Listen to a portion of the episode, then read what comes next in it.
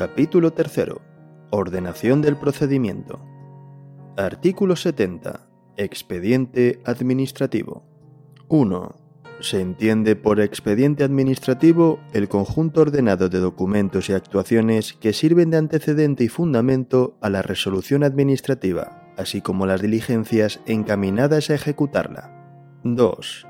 Los expedientes tendrán formato electrónico y se formarán mediante la agregación ordenada de cuantos documentos, pruebas, dictámenes, informes, acuerdos, notificaciones y demás diligencias deban integrarlos, así como un índice numerado de todos los documentos que contenga cuando se remita.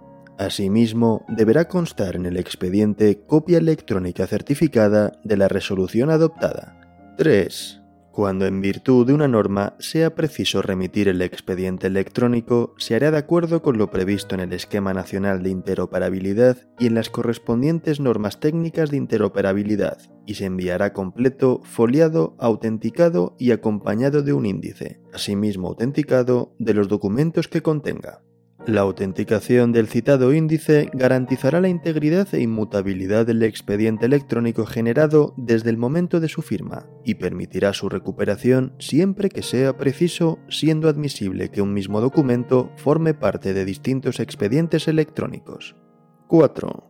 No formará parte del expediente administrativo la información que tenga en carácter auxiliar o de apoyo como la contenida en aplicaciones, ficheros y bases de datos informáticas, notas, borradores, opiniones, resúmenes, comunicaciones e informes internos o entre órganos o entidades administrativas, así como los juicios de valor emitidos por las administraciones públicas, salvo que se trate de informes preceptivos y facultativos solicitados antes de la resolución administrativa que ponga fin al procedimiento.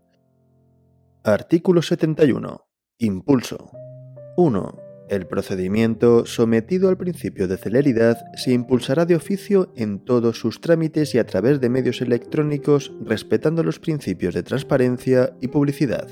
2. En el despacho de expedientes se guardará el orden riguroso de incoación en asuntos de homogénea naturaleza, salvo que por el titular de la unidad administrativa se dé orden motivada en contrario de la que quede constancia. El incumplimiento de lo dispuesto en el párrafo anterior dará lugar a la exigencia de responsabilidad disciplinaria del infractor y en su caso será causa de remoción del puesto de trabajo. 3 las personas designadas como órgano instructor o en su caso los titulares de las unidades administrativas que tengan atribuida tal función serán responsables directos de la tramitación del procedimiento y en especial del cumplimiento de los plazos establecidos. Artículo 72. Concentración de trámites. 1. De acuerdo con el principio de simplificación administrativa, se acordarán en un solo acto todos los trámites que por su naturaleza admitan un impulso simultáneo y no sea obligado su cumplimiento sucesivo. 2. Al solicitar los trámites que deban ser cumplidos por otros órganos, deberá consignarse en la comunicación cursada el plazo legal establecido al efecto. Artículo 73. Cumplimiento de trámites. 1. Los trámites que deban ser cumplimentados por los interesados deberán realizarse en el plazo de 10 días a partir del siguiente al de la notificación del correspondiente acto, salvo en el caso de que en la norma correspondiente se fije plazo distinto. 2.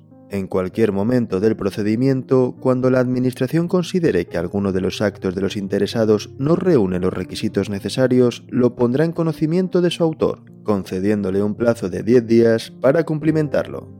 3. A los interesados que no cumplan lo dispuesto en los apartados anteriores se les podrá declarar decaídos en su derecho al trámite correspondiente. No obstante, se admitirá la actuación del interesado y producirá sus efectos legales si se produjera antes o dentro del día que se notifique la resolución en la que se tenga por transcurrido el plazo. Artículo 74. Cuestiones incidentales. Las cuestiones incidentales que se susciten en el procedimiento, incluso las que se refieran a la nulidad de actuaciones, no suspenderán la tramitación del mismo salvo la recusación.